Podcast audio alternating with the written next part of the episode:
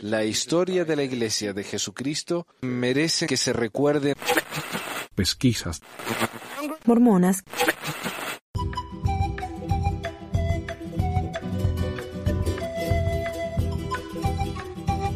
Hola, bienvenidos a otro episodio de Pesquisas Mormonas. Les habla Manuel desde Ogden, Utah. Y hoy estoy con dos invitados. Tenemos a Loret desde ¿Qué tal? México. ¿Cómo le va, Loret? Muy bien, muy bien, gracias. ¿Qué tal tú? Bien, gracias. Y también tenemos a Leonardo de Chile. ¿Estás, Leonardo? Sí, hola. Saludos a todos. Gracias. Eh, hoy tengo estos dos invitados porque vamos a hablar de el tema de la excomunión en la iglesia mormona. Y estas dos personas han participado en tribunales disciplinarios. Yo nunca. Así que por eso quería alguien con experiencia de primera mano. Ahora, lo que yo quiero hacer hoy es vamos a hablar un poco acerca de lo que se trata la excomunión y, y ellos me van a ir aportando información o aclaraciones o ese tipo de cosas, ¿verdad? Eh, en la iglesia suda existe algo llamado el tribunal disciplinario, en el que alguien que la iglesia considera tan indigno que no puede formar más parte de la iglesia es expulsado y pierde sus derechos de miembro. Pero no siempre es excomulgado, hay una penalidad menor llamada perder los derechos de miembro, creo, en la que la persona castigada no debe volver a bautizarse, porque todavía es miembro, eh, pero la persona excomulgada sí. Entonces, la, eh, en ambos casos la persona tiene que pasar por un periodo de arrepentimiento y si hace las cosas bien, sus derechos le son regresados. El proceso de excomulgar o de hacer perder sus derechos de miembro a alguien se llama un tribunal disciplinario, así se llama, ¿verdad? Es correcto. Ah, aunque Sí, también yo lo que he escuchado es que se llama eh, un tribunal de amor. Ahora lo que encontré yo es que ese término fue usado en la conferencia general por el elder Robert Simpson, nunca escuché hablar de él, en 1972. El punto era reforzar la idea de que un tribunal disciplinario no es para condenar o maldecir o vengarse de alguien, sino que era para ayudarlos a arrepentirse. Según Fair Mormon, el sitio de, de apologistas de la iglesia, este término es un favorito de los críticos de la iglesia, quienes la usan en tono burlón, pero en realidad los miembros de la iglesia no usan esta expresión. Aunque yo no sé si eso es cierto, porque yo he escuchado hablar de eso en la iglesia cuando era miembro.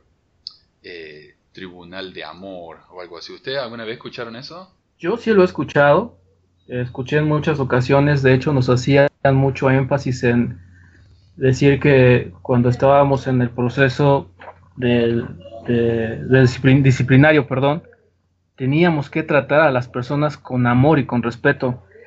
Sin embargo, en mi punto de, en mi propia opinión y experiencia, yo te puedo decir que todo lo que vi ahí fue de todo menos amor. O sea, yo no sé exactamente la iglesia qué le llama un consejo de amor. Yo, la verdad, nunca vi amor en ese sentido. Digo, más adelante, eh, conforme vayamos platicando, te puedo decir por qué. Sin embargo, yo nunca vi que realmente mostraran amor a la, a la- en este caso, a- a- al miembro que estaba cometiendo algún tipo de, de delito contra la iglesia. Ok.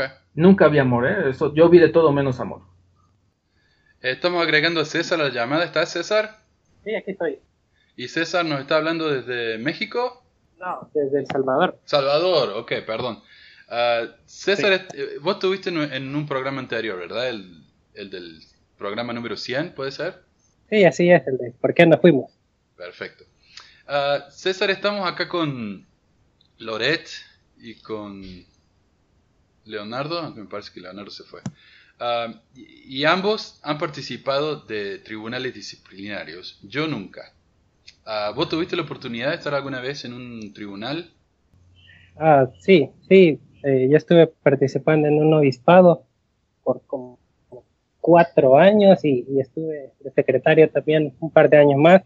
Y sí, alrededor de tres casos eh, de actos disciplinarios.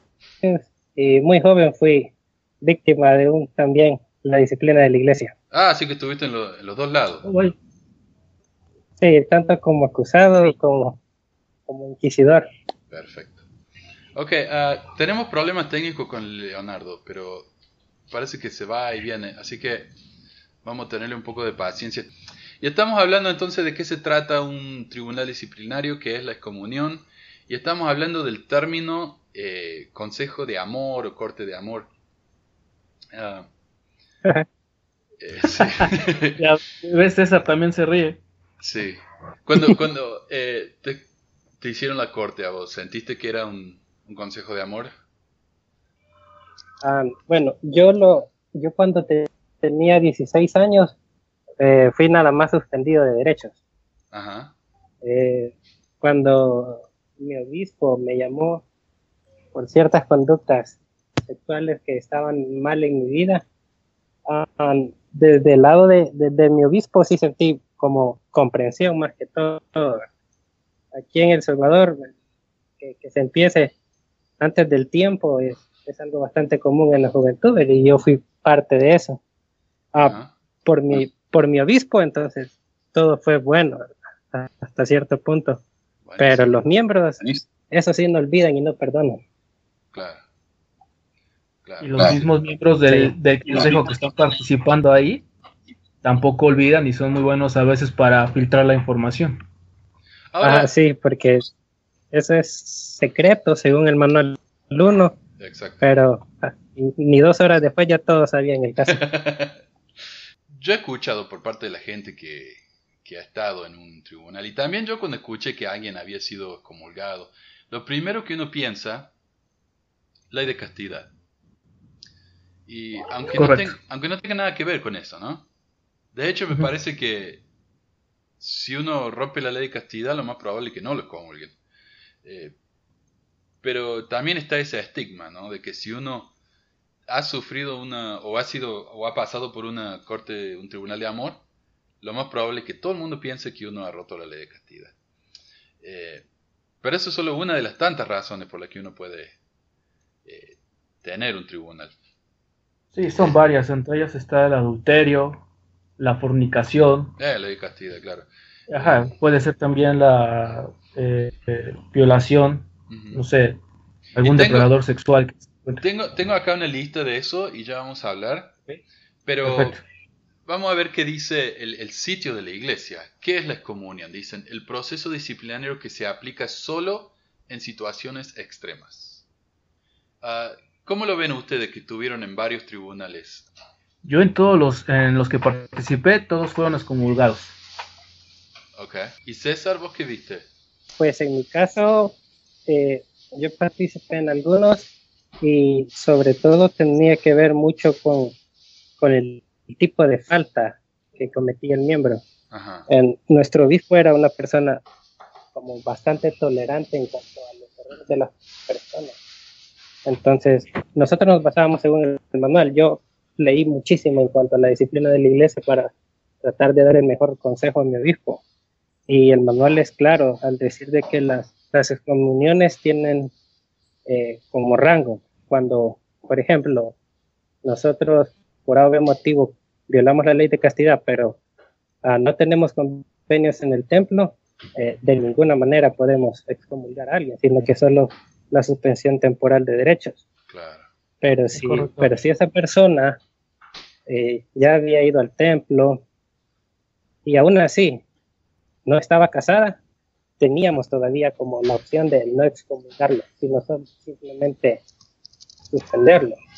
Pero si esa persona ya tenía una familia, tenía su esposa, sus hijos, ah, ese sí era carne para el matadero, no podíamos justificarlo de ninguna manera. Entonces aplicamos la ley tal como el manual lo dice. Aquí entra mucho el tema de a mayor, mayor luz, mayor condenación. Y es correcto, Exacto, si la persona ya había entrado al templo, tenía una familia, si era una persona que ya llevaba un progreso dentro de la iglesia, la- el consejo disciplinario era más fuerte o la disciplina era más fuerte. Buenísimo. Ok, dice acá, la excomunión implica retirar el nombre de la persona de los registros de la iglesia, o sea, se borra completamente. Las personas excomulgadas tienen la oportunidad de regresar a la iglesia y de que su calidad de miembro sea restaurada mediante el proceso del arrepentimiento y el bautismo por inmersión para la remisión de pecados. Eso es lo que dice el sitio de la iglesia. Y con respecto a los consejos disciplinarios de la iglesia dice, los obispos y los presidentes de rama y los presidentes de estaca, de misión y de distrito tienen la responsabilidad de ayudar a los miembros a vencer la transgresión mediante el arrepentimiento. Las transgresiones más serias, como las violaciones graves de las leyes del país, y acá está la lista, el abuso del cónyuge o de menores, la violencia, ¿no? El adulterio, la fornicación, la violación o el incesto a menudo requieren la disciplina formal de la Iglesia. Dicha disciplina formal eclesiástica puede incluir la restricción de los privilegios que conlleva ser miembro de la Iglesia o la pérdida de la condición de miembro. O sea, de la condición de miembro, pero no deja de ser. Eh, sí, eso sería ah, suspender, suspenderse de sus derechos. La suspensión. La disciplina formal de la Iglesia comienza cuando un líder del sacerdocio que preside decide que es necesario convocar un consejo disciplinario. La finalidad de los consejos es salvar las almas de los transgresores, proteger a los inocentes y salvaguardar la pureza y el buen nombre de la Iglesia. Y eso es tan interesante, esas son las tres razones principales por las que una persona es comulgado, para salvar las almas de los transgresores, proteger a los inocentes y salvaguardar la pureza y el buen nombre de la iglesia. Esa es la parte que más odio, hermano. El buen nombre. el buen nombre de la iglesia es la parte que más detesto. Y ahorita te digo por qué, pero... Sí, porque vamos a llegar y vamos a expandir un poco en eso. Lo que yo no entiendo es, ok, salvar las almas de los transgresores. Yo, yo entiendo qué quiere decir. Si yo rompo una ley eh, del, del Evangelio muy grande, es mejor que me comulguen y que me vuelvan a, bautizar que irme al infierno, ¿verdad? Claro, es correcto. Pero proteger a los inocentes, eso yo no entiendo.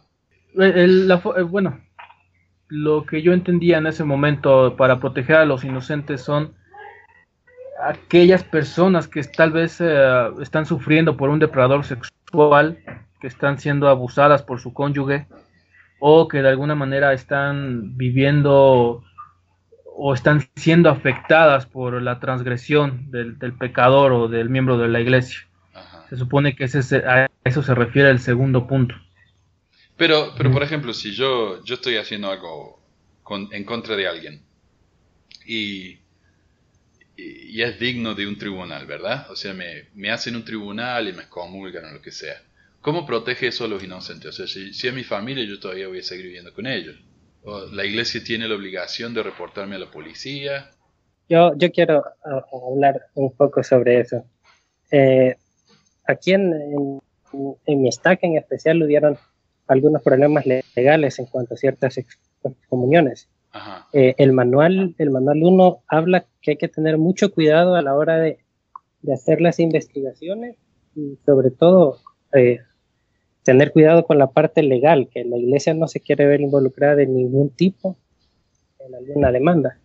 Eh, decía de que, por ejemplo, eh, si a alguien se le ocurría para comprobar la culpabilidad de alguien, poner una cámara o, grabar o, espiar hasta cierto punto la casa de la persona en investigación, eso tenía que evitarse lo más, lo más posible porque la iglesia tiene miedo de verse involucrada en una demanda porque por investigación o acusación falsa. Entonces, sobre todo el, consejo disciplinario se lleva a cabo cuando la persona es, ya sea un, un pariente cercano, eh, suelta información o el mismo, la misma persona que se siente pecadora lo confiesa. Cuando es de acusar por medio de un líder, eh, hay, hay mucho pánico de parte de los líderes de la iglesia porque el, el, terror a las demandas que la iglesia tiene es grandísimo. Sí, yo, yo escuché que, no, no escuché, leí en el manual que las tres eh, razones para comenzar un tribunal es cuando una persona se confiesa, cuando alguien da información sobre alguien más, o cuando los líderes sienten el espíritu, ¿no? Y el espíritu les dice que, que estas personas han hecho algo malo. Pero me parece que lo más normal sería los primeros dos que alguien sea acusado o, que alguien se confiese. Tiene miedo que el espíritu se equivoque. sí, no, no, sí, eh, es un tema complicado. A ver, y termina diciendo, la disciplina eclesiástica es un proceso inspirado que se extiende durante un periodo de tiempo determinado. Por medio de este proceso y mediante la expiación de Jesucristo, un miembro puede recibir el perdón de sus pecados recuperar la paz mental y fortalecerse para evitar la transgresión. La disciplina de la Iglesia se ha concebido para ayudar a los hijos de nuestro Padre Celestial en sus esfuerzos por purificarse del pecado mediante la expiación, volver a la hermandad plena de la iglesia y recibir todas las bendiciones que ésta otorga. Y hay dos, dos ah, puntos de vista diferentes en esto, eh, y que ya voy a mencionar. La excomunión es algo que nos tiene que traer paz o la comunión es algo que nos tiene que traer tormento. Y según a quien le pregunte uno en la iglesia, le va a decir algo diferente. Y, esto me hace acordar lo que dijiste, César, de que tu obispo era muy comprensivo, eh, muy tolerante, mientras que otros obispos no. Eh, y esto es una cuestión entonces de suerte a veces. Si me toca un obispo bueno, eh, me va a hacer sentir bien. Si me toca un obispo más disciplinario, me va a hacer sentir horrible. sí, yo, yo quisiera agregar un poco más en cuanto a, cómo determinar si un consejo es necesario, porque también entre líderes hay muchos chistes, se podría decir, de, errores que han cometido otros y, a veces en las reuniones de obispado nos, poníamos a pensar, ¿verdad?, que, qué errores garrafales eh, se cometían en otras unidades. Y, yo tengo un poco del manual 1. Eh, cuando un consejo de disciplina no es necesario cuando se cometen faltas de, de incumplimiento de algunas normas de iglesia, por ejemplo, el día de reposo, las normas más básicas. Eh, cuando hay negocios malos entre miembros, por ejemplo, las alianzas por empresas y a veces por desquite, eh, oh, mi empresa fracasó porque fuiste un mal, mal negociante o, o, nos aliamos y algo salió mal, entonces a veces los líderes quieren utilizar eso para excomulgar gente. Eh, otro ejemplo son disputas civiles. Eh, en, mi estaca, en, especial, hubo un caso muy sonado que posiblemente llegó hasta Salt Lake, donde eh, en unas entrevistas alguien habló de más y empezó a insinuar que una mujer era lesbiana porque mantenía una relación con otra. Entonces, esa mujer se molestó mucho y entabló una demanda personal a un, un consejero de la estaca entonces, lo primero que hizo la estaca fue cancelar su recomendación para el templo. Nosotros como, como líderes sabíamos de que eso no podía ser porque si ella hizo una demanda civil, no podía afectar en ninguna manera su recomendación. Eh, hasta la fecha, la, la, mujer jamás volvió y en los registros aún aparece como cancelada su recomendación. Y por último es el paso del tiempo hay un comodín bien interesante que tiene el manual 1, que explica de que si nosotros competemos un pecado y pasa cierto tiempo, podremos decir años, y se nota en ese miembro de que a pesar de haber cometido el pecado grave, su conducta ha cambiado y luego por algún motivo se da cuenta, nos damos cuenta de que él había hecho hace, algo, hace muchos años, eh, no es necesario el consejo disciplinario. Y yo te iba a preguntar ahí a, quién le sacaron la recomendación, porque en ese caso parece que al consejero tendrían que haberse le sacado por chismoso, en vez de... La... Sí, sí. ah, eso termina en, un gran problema con, disculpas públicas en conferencias. Acá, ah, fue algo bien bochornoso porque la hermana ganó la demanda no civil, entonces ella lo que quería era una disculpa pública en una, en una conferencia de estaca.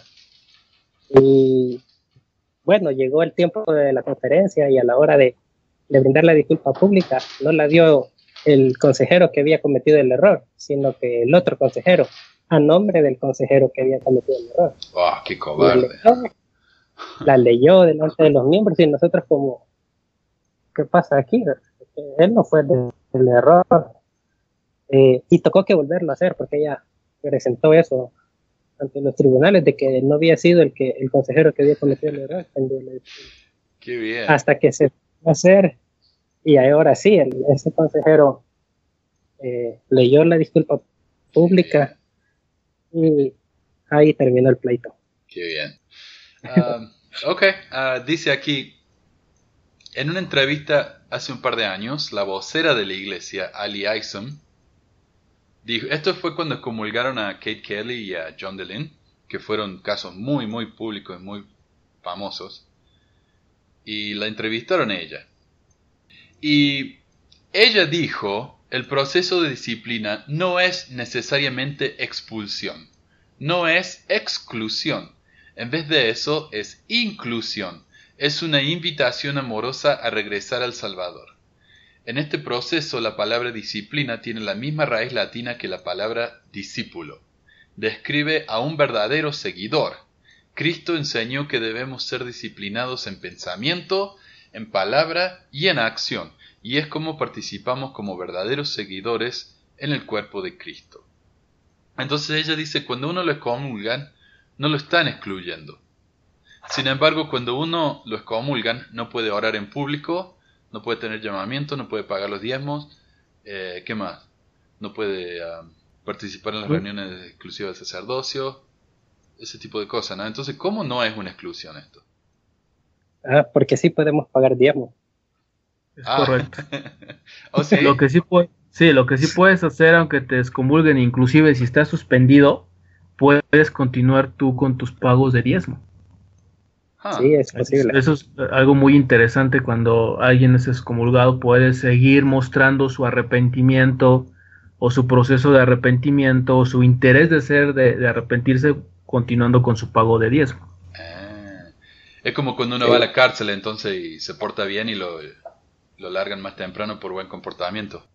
Podría decirse, sí, algo así por el estilo, puede, puede ser, puede ser.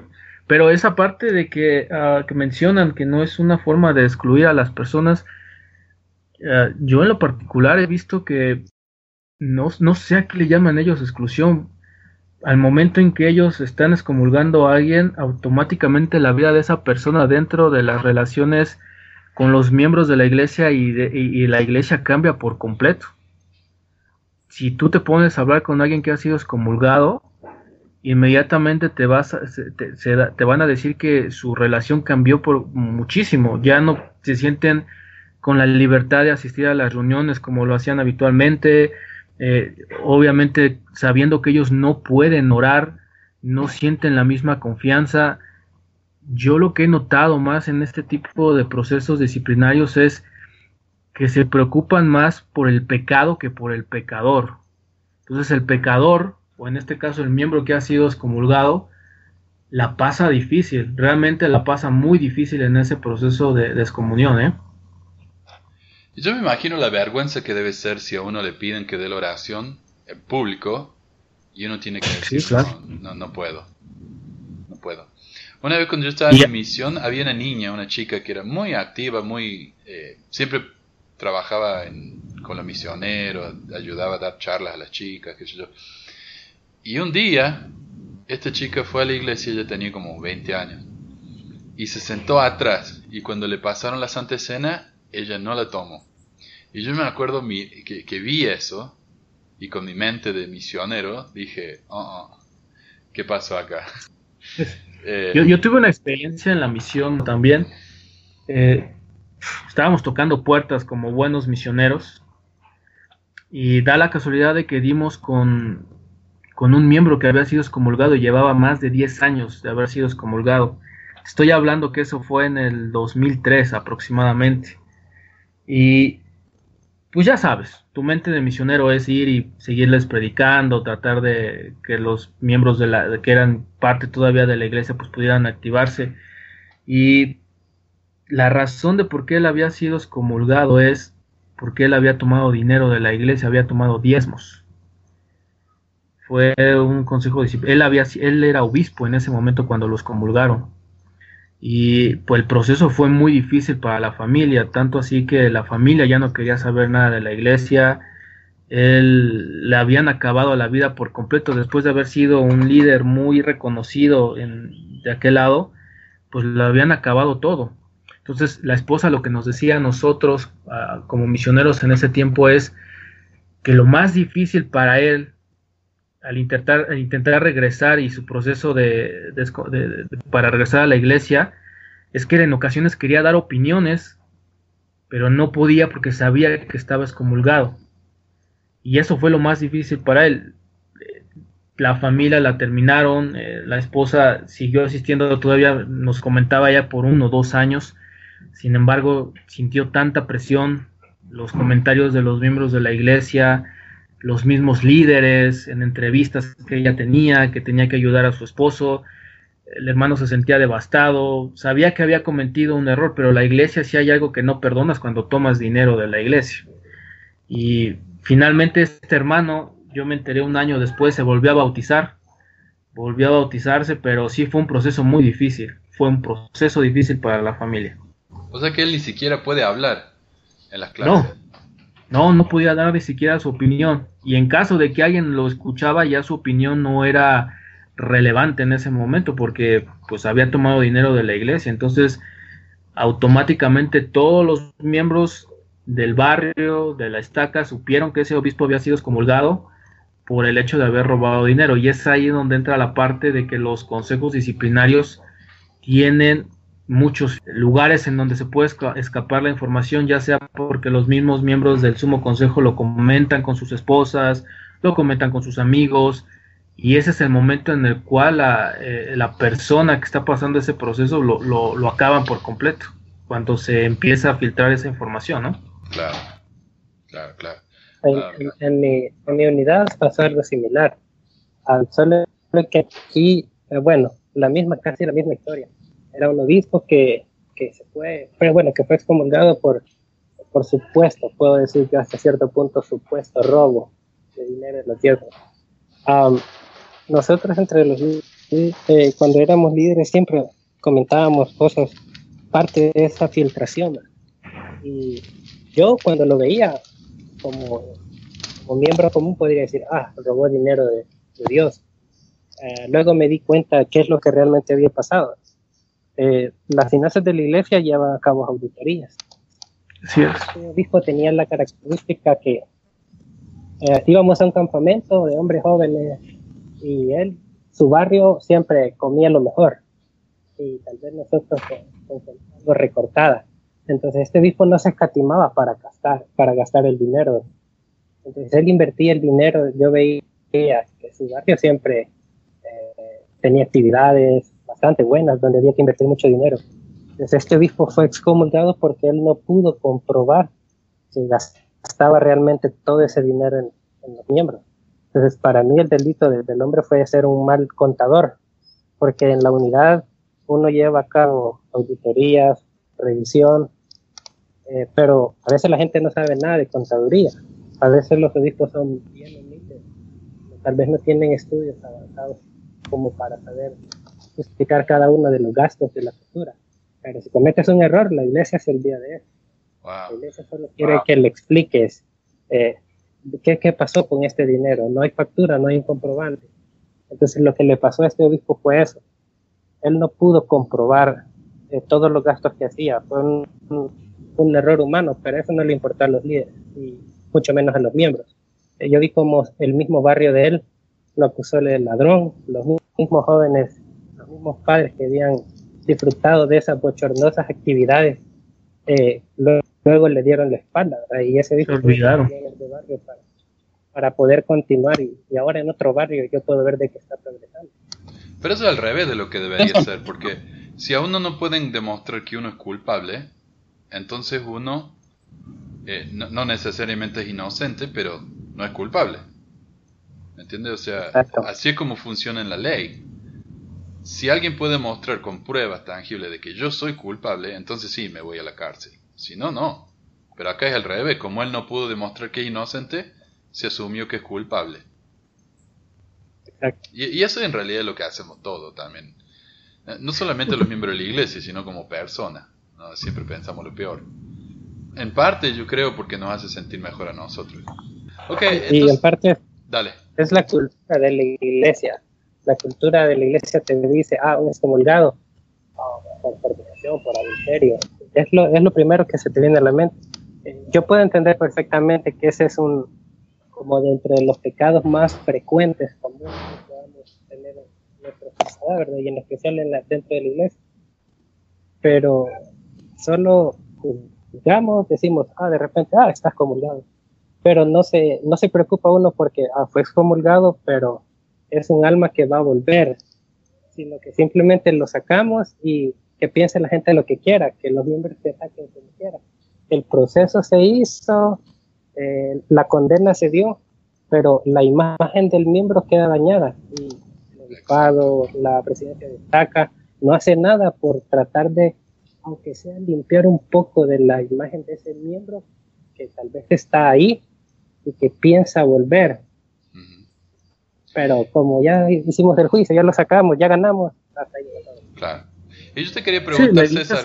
oh, dale, dale, dale. perdón, la iglesia, se, yo lo que he visto es que la iglesia se enfoca más en el pecado que en el pecador.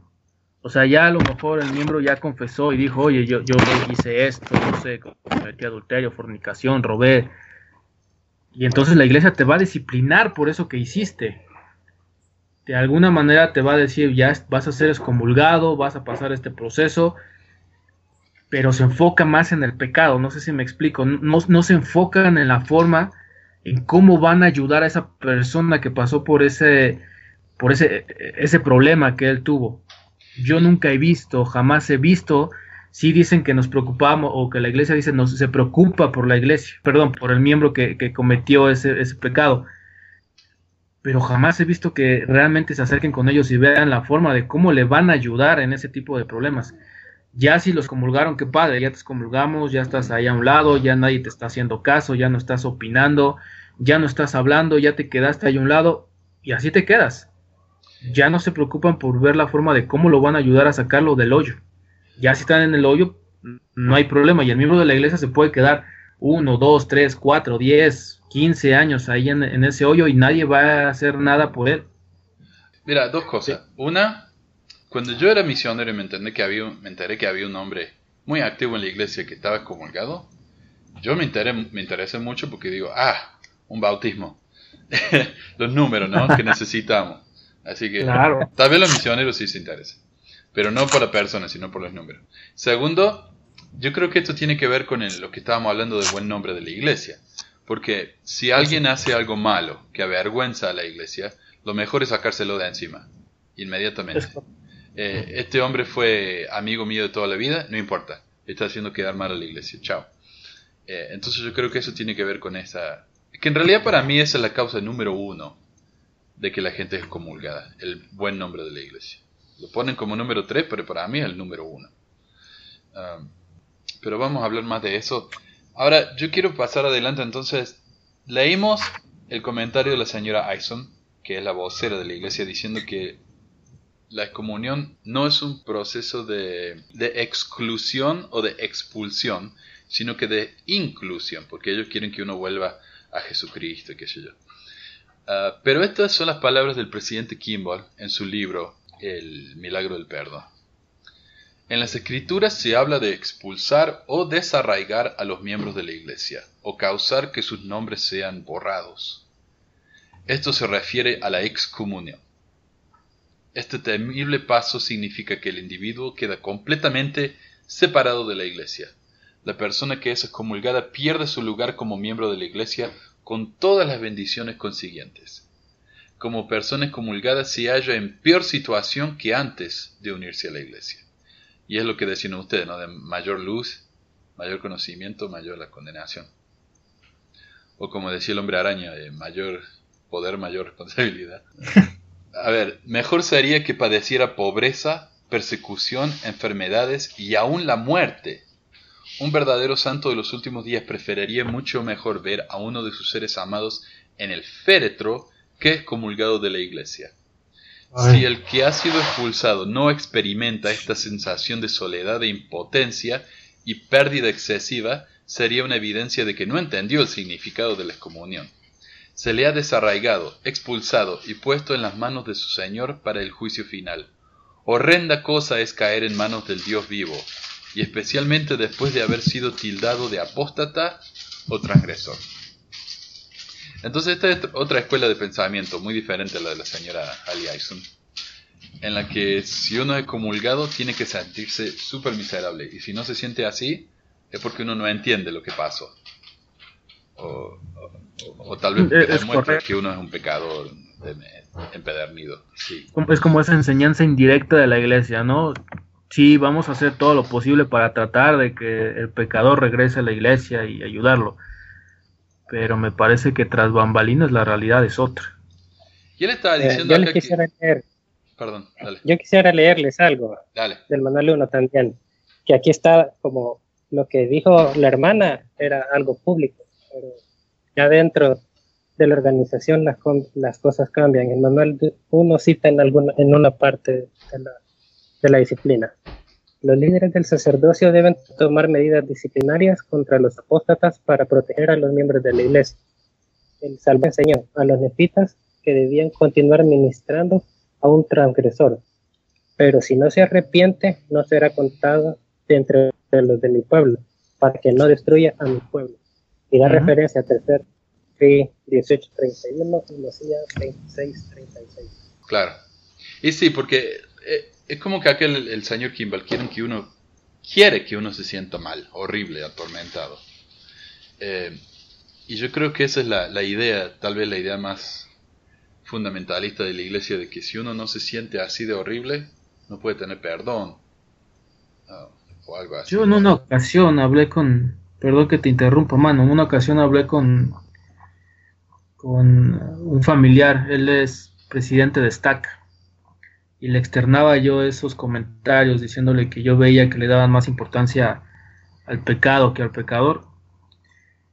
Y él me compartió una escritura que se encuentra en Alma. Voy a ser honesto, no tengo libros de la iglesia, entonces si, los, si ustedes los pueden encontrar, okay. la, la escritura, pero habla de que esta escritura dice que el Señor a quien ama disciplina, que el Señor a quien ama castiga, y habla del pueblo de Alma cuando son azotados por los lamanitas y los tienen a ellos como subyugados y bueno, cosas así por el estilo. Entonces, su razonamiento es ese, diciendo que aquellas personas que ya cometieron cualquier situación de fornicación o algo tienen que pasar por ese proceso de dolor para que realmente sientan el arrepentimiento en sus almas. Lo cual yo decía que si ese es el Dios en el que, en el que ellos creen que necesita atormentar a la persona para que se acerquen a ellos, pues no me parece como un Dios muy bueno ni muy justo. Entonces él me decía que no, que tal vez yo no lo entendía desde, desde el punto de vista como debería de ser. Digo, pues es que yo no le veo otro punto de vista más que el único objetivo es hacer sentir mal a la persona y la única razón, obvio, por la cual va a regresar a la iglesia es porque se siente mal. No porque realmente eh, a lo mejor se sienta arrepentido, sino simplemente porque a, lo que voy no es como, como mucha gente dice, no es como un fruto de que le nace arrepentirse, sino se va a sentir más presionado por regresar a la, a la iglesia, no porque realmente le nace dentro del corazón. Sí, acá encontré un discurso del elder Christofferson que da un montón de escrituras sobre eso. El Señor declaró, yo reprendo y disciplino a todos los que amo, pues sé pues celoso y arrepiéntete. Y ahí da como 10 escrituras que son lo mismo. Eh, y la señora Ayson misma, que habla de que el proceso de excomunión es tan maravilloso que es algo como que uno debería desear casi, ¿no? Pero ella misma dice que Jesucristo mismo dijo que Él disciplina en pensamiento, en palabra y en acción. Y yo eso nunca lo había escuchado. Por lo menos no en, los evangelios. Bueno, entonces estamos hablando según el manual de instrucciones. Oh, yo lo que te quería preguntar, eh, César. Vos dijiste que, que participaste, que, te hicieron un, tribunal. ¿Cómo te sentiste después de eso? ¿Sentiste que, aparte de tu obispo, sentiste que los miembros, al ser chicos, te trataron un poco mejor? ¿O, ¿Cómo fue tu experiencia? Ah, la única vez que me activé de la iglesia en mis casi 10, 11 años de miembro fue justo luego de, mi, periodo formal de prueba, lo llaman. Es cuando te dejan sin derechos, pero no te excomulgan. Eh, me inactivé un par de meses. Eh, eh, me sentía avergonzado. los mismos amigos te dan la espalda, te ven como diferente. Realmente la parte donde eso que te piden una oración y, sabes que no la puedes dar, es de lo más duro porque es, vergüenza. Es la parte de los pasos del arrepentimiento donde dice sentir pesar si se la toman en serio. Sí. realmente el, sentir, el sentirte que estás ahí, pero todos te ven mal y no es algo que, que es porque las personas sepan o, tengan algo en contra tuya, sino que así es el Evangelio, así es como la, iglesia te lo enseña. Y yo creo que eso tal vez lo que quiere decir. Eh, Loret, cuando uno se enfoca más en el pecado que en el pecador, cuando te ven a vos ya no ven a César, ven a una bolsa de pecado, algo así. Es correcto. Sí, Definitivamente. Así, Qué triste, ¿no? Así te ven todos los miembros, y es porque la, la iglesia te lo enseña así. Eh, yo lo veía así, yo veía a alguien que, transgredía cuando no había entendido en sí la, la, lo que realmente la iglesia quiere de nosotros, que es la obediencia total o alejarnos de ella. Eh, veía como cuando alguien decía, él está excomulgado eh, por infidelidad a su esposa. Yo lo veía como lo peor.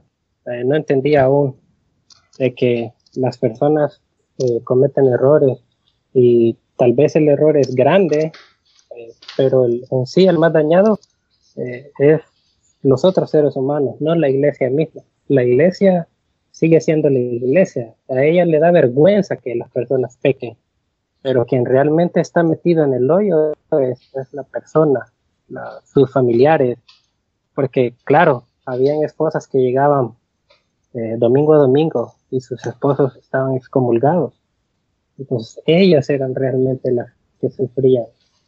Y si los líderes no ponían nada para tratar de ayudar, eh, simplemente se inactivaban. Así me pasó a mí. A mí me costó un mundo volver a tener la confianza de entrar y, tratar de reescribir mi historia dentro de la iglesia. Claro. Ustedes piensan entonces como, ahora que no son, o que están fuera de la iglesia, o, o lo que sea, ¿no? Eh, como miembro yo, si yo sé que alguien hizo algo malo y yo sé que esa persona fue disciplinada por la iglesia, eh, ¿qué tiene de malo que yo reaccione así? O sea, esta persona tal vez se lo merece, ¿no? tal vez le estoy ayudando con el proceso de sentir pesar, como decir, ¿no? Al, tratarlo diferente. pues eh, ahora que estoy fuera, yo sé que puedo, puedo guiar mi, manera de pensar en cuanto a mi persona, no a los estándares que la iglesia me, inyecta. Eh, había un, hermano que, estuvo excomulgado 10 años. Ese, ese hombre era un, fue obispo, eh, asistía a mi barrio y cuando le excomulgaron fue por adulterio. Y él no dejó de ir ni siquiera un tan solo domingo pasó 10 años yendo, yendo, yendo, yendo. Pero yo me preguntaba por qué no le, le restituyen sus derechos. Eh, si este hombre se ve que es fiel, aún más fiel que, que cualquiera que pueda tener todos sus derechos. Ah, y me enteré de que él no tenía la probabilidad de, de volver a ser miembro hasta que saliera el presidente de estaca que teníamos en aquel entonces, porque tenían conflictos entre ellos. Entonces fue solo saliendo la presidencia destaca, entrando la nueva y lo coloca nuevamente como miembro. Entonces cualquiera puede ver, este hombre no, no vuelve al redil, ¿verdad? Sigue pecando. Entonces sigue, sigue viniendo domingo, pero no lo restablecen. Es un pecador. Pero ahora sé que hay que ver más allá de la primera apariencia, más allá de lo que la iglesia cataloga como bueno o malo que siempre las acaba de, algo diferente. Acaba de mencionar algo César muy interesante, que es muy, bueno, yo le llamo la burocracia mormona. menciona que a este hermano, casualmente cuando el presidente de Estaca se fue, le restituyeron todos sus derechos, algo así mencionaste, ¿no, César? Sí, claro. Sí, no, eso es un hecho. Si hay un líder que a lo mejor están excomulgando a otro miembro de la iglesia y tienen a lo mejor ciertos conflictos, o inclusive el presidente de área conoce a ese miembro de la iglesia y sigue estando ese presidente de área, va a ser muy difícil que le restituyan sus derechos. Es como un, e, e, esa parte de burocracia. Si tú me caes mal, pues te voy a seguir postergando para que puedas volver a ser eh, miembro de la iglesia. Eso es algo que yo lo, lo vi, sin duda lo vi. Ahora, eh, algo que mencionó la señora Ayson, que, que, no mencioné, es que ella dice que la transgres, la excomunión o un consejo disciplinario es un proceso local. Eso depende del obispo, del presidente de estaca. No tiene nada que ver con Salt Lake. De hecho, Salt Lake no debería interferir. Entonces, si el, profeta no puede llamar a mi obispo y decirle, eh, comulguen a tal y tal porque tiene un blog y no me gusta, no puede interferir. Pero a mí me parece que al decir eso, lo que la iglesia se está haciendo es lavarse la mano, diciendo, ah, es comulgaron a tal, eh, nosotros no tenemos nada que ver con eso. Eso es cuestión de él y su obispo. Punto. Y eso yo lo veo como una cobardía, ¿no? Como una forma de, de, no involucrarse de nuevo, de no ensuciar el nombre de la iglesia, que siempre llegamos a eso, ¿no? Eh, yo, yo lo veo un razonamiento muy tonto. Finalmente, pues la iglesia es la iglesia. Aquí, eh, local, Salt Lake City, sigue siendo la misma iglesia. Es lo que yo pienso. Digo, si van a excomulgar a alguien, probablemente el presidente de, de la iglesia Monson habló por teléfono, pero finalmente siguen siendo las mismas prácticas de la iglesia, ¿no? Exacto. Ahora, supongamos que, bueno, eh, es culpa de mi, de mi presidente estaca que yo fui excomulgado. No tiene nada que ver con señor Monson o quien fuera. Es todo cuestión de mi presidente. Entonces, ¿qué recurso tengo yo de tener justicia? Dicen que uno puede apelar el, la excomunión. Pero que yo sepa, nadie ha, tenido una, carta de regreso diciendo, bueno, leímos su apelación y este es el resultado. Que yo sepa, eso no pasa. Es como un formalismo nomás. Entonces yo, si, si a mí me dan, me, me, me, comulgan lo que sea por una razón injusta, yo no tengo forma de defenderme. ¿Verdad? No, Para nada. Y eso es el proceso cuando la iglesia se quiere, se quiere lavar las manos, se quiere alejar de, todos estos problemas de, de, ensuciar el nombre de las personas. Lo que están haciendo es dejar a esta gente sola, sin ningún recurso. Y eso me parece terriblemente injusto. Y es lo que vemos, por ejemplo, con el caso como, como el de Tatiana, que, Así es. Hay, hay un hombre que está haciendo lo que quiere y nadie le hace nada porque él tiene amigos allá arriba, ¿no? Eh, porque es la burocracia mormona. es intocable esa persona ahora. Claro, claro. Él la demanda a ella por razones injustas, pero la iglesia dice, ah, esto es cuestión de ustedes, yo no tengo nada que ver. Eh, es, frustrante, al punto ¿no? de que uno... Ah, ¿Cómo no existe Superman o Batman ¿no? para que haga algo? Ok. En noviembre hubo una actualización en el manual. Yo no sé si lo tenés ahí, a César. Pero yo tengo una traducción no sé si es lo mismo, pero la idea es la misma. Sí, creo que tenemos igual. Ok, dice 3 de noviembre del 2015. Y esto es algo que la iglesia dijo que hay que actualizar inmediatamente. Cuando un concilio disciplinario puede ser necesario para una transgresión seria. O sea, no, hace falta hacer un tribunal, pero puede llegar a ser importante, ¿no? Incluye, criterio Claro, claro, claro, de, de, obvio. Incluye, pero no está limitado a A. El intento de asesinato. Eso para mí ya, empezamos mal. ¿Cómo eso puede ser, eh, puede llegar a ser una, eh, un concilio, pero no es algo obligatorio? Tenemos un asesino en el barrio. Ah, ¿qué hacemos? ¿Lo comulgamos o no? No tuvo éxito. Ah, pero es buena persona. La violación forzada. Eso también yo no entiendo. ¿Cómo puede ser violación no forzada? El abuso sexual. El abuso al cónyuge. Intento de daño físico serio a otros. Adulterio. Fornicación. Relaciones homosexuales, especialmente cohabitación sexual. Abandono deliberado de responsabilidades familiares. Esas son razones por las que uno puede llegar a tener un tribunal. Ahora, cuando un concilio disciplinario es obligatorio. 1. Apostasía. De la manera que es usada aquí, apostasía se refiere a, un miembro que A. Actúa repetidamente y en oposición clara, abierta y deliberadamente contra la iglesia o sus líderes. O sea, veamos esto. La razón número uno por la que uno tiene que tener un concilio disciplinario es porque uno habla mal de la iglesia o de los líderes. Entonces, si tenemos a un hombre que habla mal de los líderes de la iglesia y tenemos a un hombre que es un asesino, el asesino tiene más oportunidad de salirse sin ninguna repercusión que el que habla mal de la iglesia. O sea, ¿estoy exagerando acá o es, o es lo que dice? Me conviene más ser un presunto asesino dentro de la iglesia que un apóstata entonces, ¿no? Es mejor ser Hitler que ser nosotros. Es correcto. ¿Sí? La, la segunda razón por la que uno tiene que tener un concilio disciplinario. Continúa enseñando como doctrina de la iglesia información que no es doctrina de la iglesia después de haber sido corregido por su obispo o por una autoridad mayor. 3. Continúa siguiendo las enseñanzas de sectas apóstatas, tales como las que enseñan el matrimonio plural, después de haber sido corregido por su obispo o por una autoridad mayor. Como hermanito, deje de ser eh, polígamo, por favor. O le vamos a tener que excomulgar. Ok. 4. Están en un matrimonio del mismo género 5. Se unen formalmente a otra iglesia y predican sus enseñanzas. Entonces, las dos razones principales por las que uno tiene que ser excomulgado es, uno no se considera mormón o habla mal de la iglesia y uno es gay. O sea, ser gay en la iglesia, de nuevo, es peor que ser un asesino o un abusador o un violador.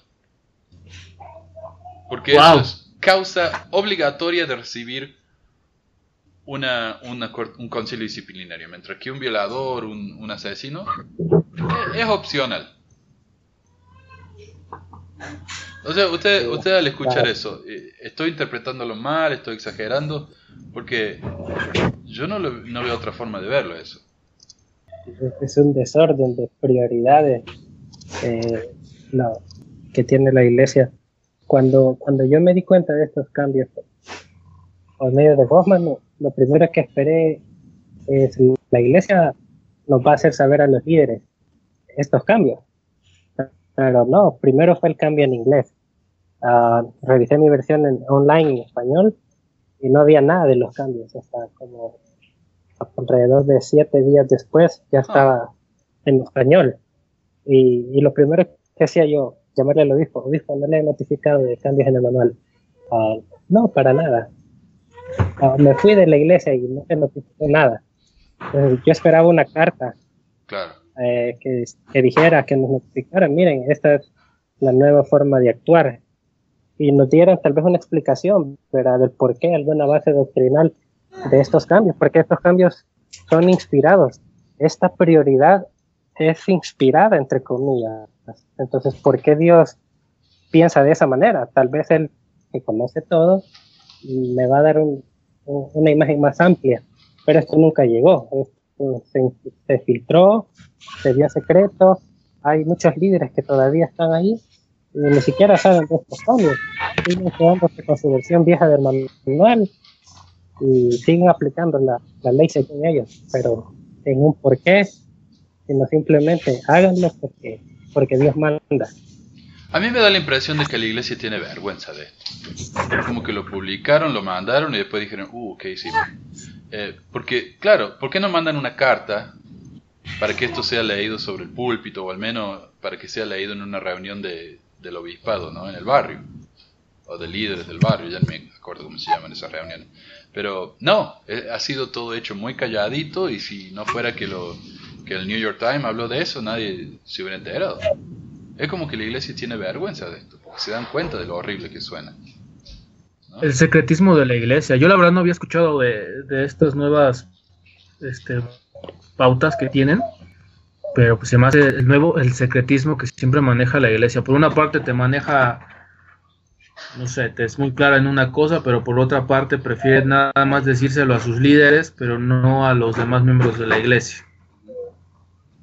¿Y, por qué, ¿Y por qué el manual 1 ¿Qué es el manual de instrucción de la iglesia, en lo que se basa la, manera en que se debe dirigir la iglesia. ¿Por qué solo el presidente destaca, el obispo y, los líderes más altos pueden tener acceso a eso? ¿Por qué no cualquiera? O sea, es como que si a mí me castigaran por, por cometer un delito que yo ni siquiera sé que era un delito porque no está en ninguna ley. Porque yo como ciudadano común... nadie lo sabe. El derecho de saber cuáles son las leyes de mi país. O sea, es, contraproducente. O sea, a mí me parece que no es lógico. Pero es ese secreto, ¿no? nadie puede ver esto. Nos hace sentir especiales. sí, eh, no, no sé si tienes alguna Una cosa eh, más. la lista Ah, no, de, perdón. de- Hola. Tengo más inglés. Ah, eh, la parte de cuando la excomunión es obligatoria, porque acabamos de leer Ah, eh, eh, cuando un consejo disciplinario es obligatorio, pero el consejo disciplinario puede tener eh, diferentes estados, pero cuando alguien debe ser excomulgado sí o sí, volvemos, volvemos a ver los miembros cuya conducta les hace una seria amenaza para los demás y cuyos actos eh, una salida de la iglesia. Otra es los líderes de la iglesia o miembros prominentes cuyas transgresiones deterioran signifi- significativamente el buen nombre o la influencia moral de la iglesia en la comunidad. Wow. Esas son las prioridades. Todo cae dentro del buen nombre de la iglesia. Todo cae. Cualquier tipo de consejo disciplinario que te hagan va a ser siempre tratar de mantener el buen nombre de la iglesia. Ya sea que haya sido a lo mejor un hermano que robó o alguien, la iglesia siempre va a estar por encima de aquella persona que haya transgredido por cualquier situación. Sí. Sí, yo, yo lo comparo esto con la situación que tuve en dos escuelas diferentes en las que trabajé. En mi escuela anterior, si uno cometía un error o eh, uno no le caía bien al director, fuera. Por ejemplo, había una, maestra que era nueva en la escuela. Eh, a las semanas que estaba enseñando, bueno, ella tenía una chica alérgica a, los maní, cacahuete, en la clase. Y ella se olvidó. Entonces le dio a la clase un, un chocolate que tenía maní. Y la oficina se enojó tanto que inmediatamente la echaron. Eso sin pensar que esta mujer eh, apoyaba a su familia con ese sueldo, o que fue un error, que fue- tal vez nunca ella tuvo ese problema y por tanto se olvidó. Nada. Eh, el otro caso es la escuela actual en la que estoy, en la que si uno comete un error muchísimo más grave que ese, en vez de echarlo, lo que, li- lo que la escuela hace es nos pide, eh, no- nos pone lo que se llama eh, probation, no sé cómo, una situación Probación. condicional en la que uno recibe entrenamiento, a uno lo ayudan a que sea mejor en, en esa situación, en, ese tipo de, ah, de, situación, ¿no? De, por ejemplo, si yo le doy un caramelo de- con maní a un chico, bueno, mandamos un entrenamiento a por qué eso no es bueno, a cómo podemos mejorar nuestra organización para acordarnos de ese tipo de cosas. Entonces me tratan como una persona en el segundo caso. En el primer caso no. En el primer caso la única preocupación es la escuela, el buen nombre de la escuela. Entonces cuando uno lo excomulgan, no están pensando que uno no solamente eh, lo están ayudando a arrepentirse, porque uno se puede arrepentir sin excomulgarse. Eh, Lo que están haciendo es avergonzar a nuestra familia, poner un estigma terrible en, la, sobre la cabeza de uno, eh, la humillación, ¿no? ¿Qué es eso? Pero no sé, así como... Yo, lo, lo más fuerte yo creo que es después eh, de lo que viene de- de- de- del, del consejo disciplinario. Pero el proceso, cuando tú estás ahí presente, nunca me ha tocado como ser una persona que le hacen directamente un consejo disciplinario, pero ver a la persona entrar, que se siente en el banquillo de los acusados, imagínate teniendo a la presidencia de Estaca y a los miembros del sumo consejo, que conocen cada uno de los detalles por los cuales te van a o, o por qué te están haciendo ese consejo disciplinario. Y no solamente eso, sino cuando las seis personas que van a hablar a tu favor y las otras seis personas que te van a hacer preguntas, comienzan a hacerte preguntas o le comienzan a hacer preguntas a la persona muy personales. Preguntas que probablemente tú jamás se lo contestarías a ninguna persona, pero como estás allí, Claro. Tienes que contestarlo. Entonces, este momento, ese proceso es, en lo particular, yo, yo era muy joven cuando participé en esos, en esos consejos disciplinarios. Estoy hablando que tendría alrededor de 23 años. Ahora tengo 33 años. Pero es, es algo que yo aún en, en este momento sigo, sigo pensando y, y- y diciendo, si a mí en algún momento me llamaran para cualquier consejo disciplinario, yo no iba. O sea, yo no asistía. No, es, es, es, una, es una humillación completa, es una humillación que pasa a esa persona cuando comienzan a hacer preguntas de eh, cómo tuvo las relaciones sexuales, si mantuvo sus garments y se los quitó, cuántas veces tuvo esas, ese tipo de relaciones. O sea, realmente En entran en detalle, ¿sí? Sí, claro, por supuesto. Hay, hay miembros de, que, que hacían preguntas de esa, de ese tipo y pues las personas se, se- mantenían así. Ha- Había preguntas en las cuales algunos miembros eh, preguntaban cuántas veces se había masturbado, cositas por el estilo. Entonces, yo creo que es muy bonito escuchar esta parte de la iglesia que dice, no, y es para ayudarles, para que vuelvan a regresar a la iglesia, pero de lo que no se habla mucho es el proceso cuando están ahí sentados, cómo la gente tiene, a mi punto de vista, es humillada. Tú te sientas, y te lo digo yo como con la experiencia, te sientas tú ahí, empiezas a escuchar todo lo que esta persona hizo, los comentarios, las cartas de, la, de las esposas, eh, los comentarios de otras terceras personas que te dicen esto sucedía, esto pasaba, él me golpeaba de esta manera. Entonces, cuando entra la persona, entra con una cara de, de condenación, de que ya aquí ya vengo a ser condenado. O sea, ya él sabe perfectamente que cuando vayas, va a salir de ese momento, él ya se acabó cualquier cosa que tenía con la iglesia.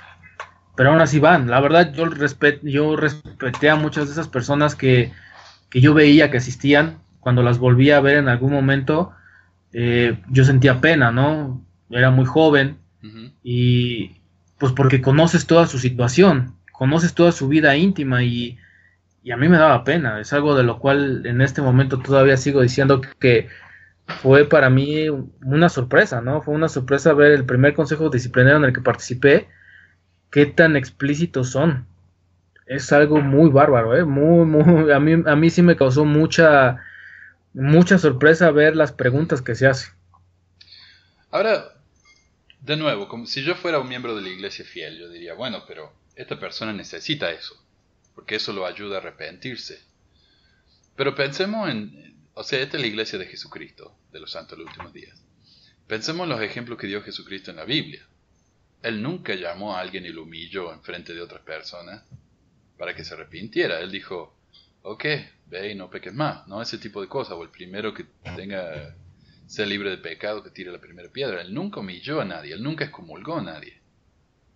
Entonces, ¿qué, es- qué ejemplo estamos siguiendo? Ah, Exactamente. Pero bueno, esto es lo último No, que no, no, quiero- no, yo no Perdón. qué decirte. de- No Claro. sabría qué, qué ejemplo se sigue, la verdad. Yo no sé qué ejemplo se sigue, pero el de Jesucristo yo no lo he visto. No. No, y yo nunca he leído un escritor en el que Jesucristo diga que él disciplina a la gente de acción, de palabra, de pensamiento. Eh, nunca. Pero bueno, yo no soy un experto en la escritura. Así que... Mira, aquí ah, hay otra sección que quiero leer. Es la última que quiero leer. No sé si ustedes quieren compartir más, pero dice, ¿quién lleva a cabo este tribunal disciplinario? Bueno, los obispos normalmente administran disciplina en la iglesia, a menos que la evidencia indique que un hombre que posee el sacerdocio de Melquisedec puede ser excomulgado. En ese caso, el presidente de estaca convoca un consejo disciplinario de la estaca. Cuando un presidente de la Ujú. estaca convoca un consejo disciplinario, la participación de la presidencia de estaca y el sumo consejo es requerida. Ok, Así. entonces el obispo dice acá, normalmente lleva a cabo, eh, administra la disciplina, dice. A menos que sea Así. un sacerdote Melquisedec. Ok, Ok, pensemos qué significa eso. A mí en mi obispado me puedes comulgar como hombre Mm, de, ma- de más de Ah. 18 años que supuestamente tengo que tener el sacerdocio te Melquisedec. suspende. No. Tiene que ser el, El, obispado, el obispado a mí no. A mi esposa, sí.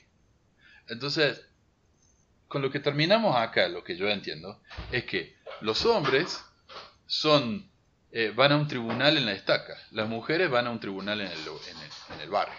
O sea, es como hay una, Sí. un nivel de categoría. Yo soy muy, mucho más importante por ser un sacerdote que mi esposa. Eh, Yo creo que es más como la responsabilidad.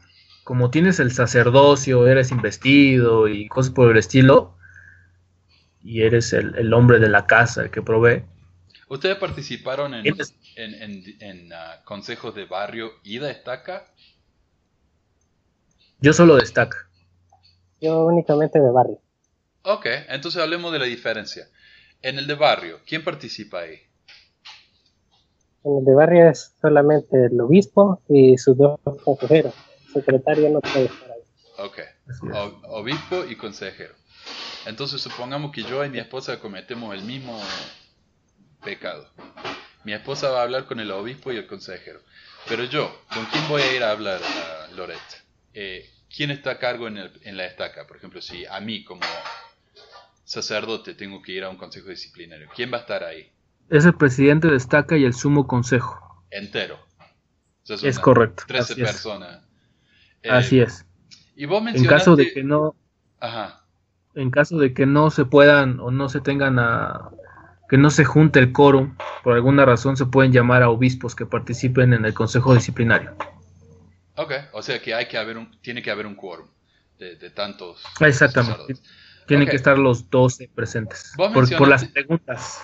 Vos mencionaste que algunos están a favor, otros en contra, algo así. Así es. Eh, y, y realmente las personas a favor, eh, ¿hablan con uno antes del, del tribunal como para averiguar lo que pasó o simplemente dan su opinión en el momento? No, no, nunca hablan con la persona. Lo que sucede es que el presidente destaca, extiende, o mejor dicho, habla de lo por el, por el motivo por el cual se le está llamando al hermano a consejo disciplinario. Ajá. Entonces él comienza a hacer la explicación, empieza a hablar, se escuchan testimonios de algunas personas, en este caso pueden ser algunos afectados. No necesariamente las víctimas tienen que ir, pueden mandar o- una carta, eh, ya sea por correo o la pueden escribir ellos- directamente, donde ellos expresen la forma en que probablemente este hermano les hizo daño a ellos. Entonces todo eso, cuando termina, termina el presidente de explicar la razón por la cual va a ser este, va a pasarse ese proceso, en ese momento se empieza a dar números pares. Bueno, los dos son somos los 12, los 12 miembros del sumo consejo, y los que tienen los números pares son los que van a hablar a favor del, del acusado y los que tienen los números impares son los que van a hablar en contra, ¿no? Los que van a hacer ese tipo de preguntas. Ok, ¿y eso todo pasa esto- espontáneamente? to- el- o- Sí, to- todo esto, si mal no recuerdo, lo, se puede ver en Doctrina y Convenio 102, donde habla el proceso del, de, de la, del Consejo Disciplinario. Doctrina y Convenio 102 y me parece que también es Doctrina y Convenios 42, si mal no recuerdo, eh, donde menciona la forma en que los miembros del Sumo Consejo tienen que proceder para hacer esas preguntas. No, no te menciona Mira, aquí ya tengo abierto. Dice los consejeros que saquen números pares. Esto es 2, 4, 6, 8, 10 y 12. Son los que han de defender al acusado y prevenir insulto e injuria e, e injusticia. Digamos que ellos van a ser los que lo van a defender, estos seis hermanos.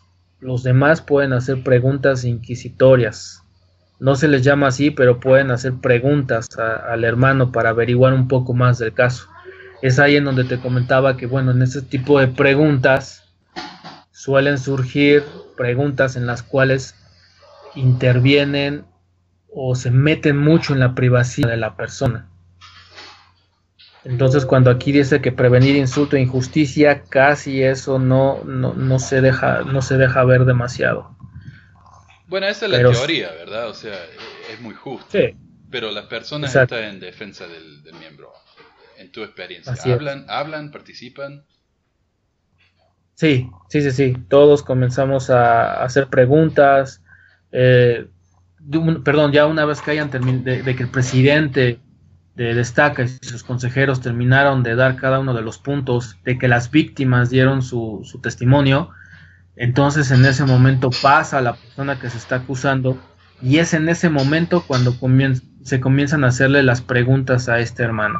Algunos hablan en favor, como te comentaba, los, los seis, seis eh, empiezan a hacerles preguntas y eh, él puede tener derecho a llamar a un testigo que lo pueda defender en ese, no sé, hablar bien de él, de que él nunca hizo nada, si tiene un testigo, pero si no lo tiene, entonces es muy difícil que alguien se pueda presentar, ¿no? Ok, me parece un, un, proceso bastante justo. Pero eso solamente para los hombres que tienen... Es muy, muy cansado también. Claro. Algunos yo escuché que duran horas, ¿no? Sí, yo en el, que participé duró alrededor de siete horas aproximadamente.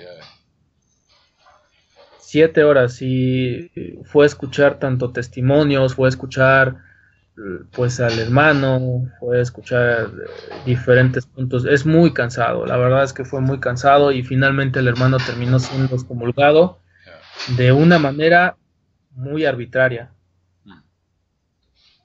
Ahora, César, una mujer va a hablar con el obispo porque le van a hacer una corte. ¿Hay alguien que habla a favor de ella? Eh, nosotros, bueno, en la manera práctica de hacerlo, eh, no nos asignábamos roles, tal así como, como le estaca, pero eh, las preguntas en cuanto al, al pecado siempre eran hechas por el obispo. más que todo él, lo único que hacía era eh, nosotros estábamos ahí como espectadores, escuchando, escuchando. Eh, yo nunca me atreví a preguntarle algo a alguien. Eh, yo solamente sentía de que debía estar ahí para, para dar un consejo, un consejo ah, de la decisión. como nosotros fuimos, uh, bueno, a mí lo mismo me enseñó a ser como bastante comprensivo, tuve la suerte, siempre trataba de ayudar al pecador. Más que todo me gustaba influir en cuanto al tiempo el periodo informal de prueba, eh, informal de prueba es de seis meses. A veces yo trataba de dejarlo eh, de seis meses a lo mucho. Hay personas que, pasan un año, yo creo que es el mismo tiempo mínimo de una excomunión.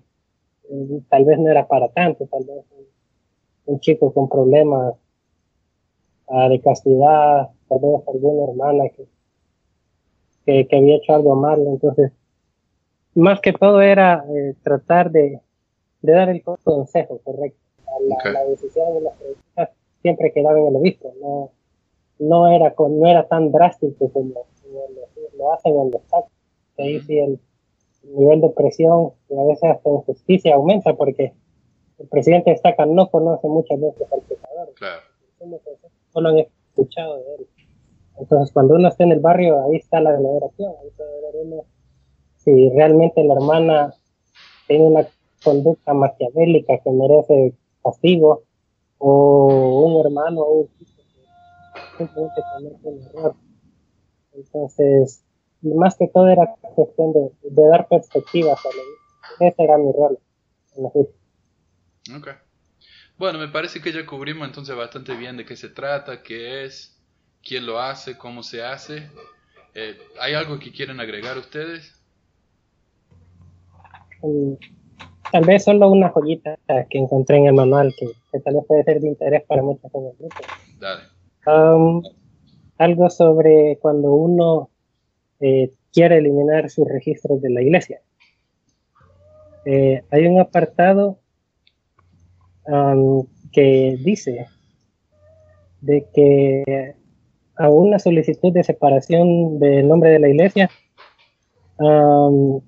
si nosotros en algún caso queremos escaparnos de algún tipo de juicio que pudiéramos tener, eh, se nos abre como una especie de archivo en caso de que nosotros queramos reintegrar. Un ejemplo práctico. imagínense que César Lima comete adulterio. para evitar ser juzgado, entonces, no, yo quiero que eliminen mi registro. Entonces, junto con la eliminación de mi registro, se supone que ya no debe de haber nada, queda una especie de, de, archivo donde dice de que yo estaba siendo investigado por X o Y motivo para que en caso de que yo quisiera volver, ese proceso todavía tiene vigencia. Entonces, no podemos escapar de la ley del Señor. Sí. Sí, sí. Y antes, antes cuando uno quería borrar su nombre no podía, tenía que ser excomulgado, que era un proceso, como ya dijimos, bastante humillante, ¿no? Pero... Así es. ¿Qué decía es, es, es, muy cierto. Cuando una persona pasa por un proceso de excomunión o disciplinario, lo que sea, ese, es, eso queda en su historial, siempre, va a quedar siempre. A pesar de que una persona le llama a la iglesia de que puedes recibir nuevamente las bendiciones, pero la realidad es que no, no puedes volver a recibir o no puedes volver a ser líder dentro de la iglesia. No puede ser obispo. Exactamente. Puede a lo mejor, a lo mejor César ahí me puede corregir un poco, pero puedes ah, ocupar algunos cargos, pero no llegar a ser líder. Inclusive si tú cuando fuiste joven, en tu época de juventud y pasaste por un proceso de disciplinario, de lo que haya sido, tampoco puedes llegar a ser obispo. Entonces eso también te marca dentro de, la iglesia. Sí, es cierto, es cierto. Un, un ex no puede volver, no es candidato a obispo. Aquí en, mi país a veces eh, hay falta de personal en cuanto a los liderazgos y tal vez puede llegar a algún excomulgado que se reintegra a ser consejero, pero como obispo o un líder mayor es imposible. No, no puede volver a ser líder esa persona. Queda, queda estigmatizado para toda la vida. O sea, alguien se puede arrepentir y el arrepentimiento cubre todos los pecados, excepto... Em, queda un poquito... Como dice que el, pecado es rojo como la grana? Entonces cuando uno lo comulga y se vuelve a bautizar, queda un poquito rosado. No queda blanco. Sí, no, eso es correcto. Es una realidad que nunca te vas a quitar eso de que fuiste parte de un consejo disciplinario. Es, nunca te lo van a quitar. Bueno, muchísimas gracias entonces a los dos. Pues nada. Lástima que lo perdimos a Leonardo, pero eh, muchas gracias por su tiempo, por su experiencia y, y, bueno, a veces nos vemos la próxima. Ya está, cuídate. Listo. Bueno, vemos.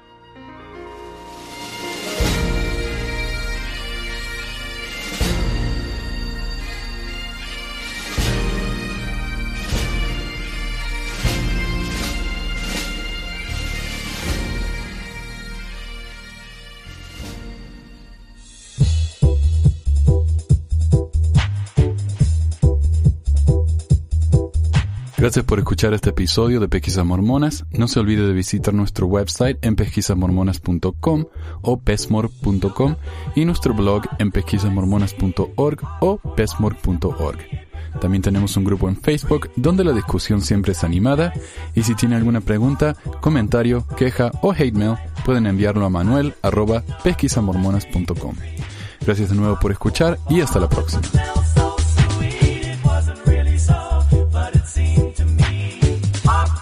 La música al comienzo del podcast es la canción de la primaria Historias del Libro de Mormón por Clive Romney. La canción previa a esta es Lo el Profeta por Lex de Acevedo y esta es la versión de la banda Rooster del himno de la primaria Palomitas de Maíz.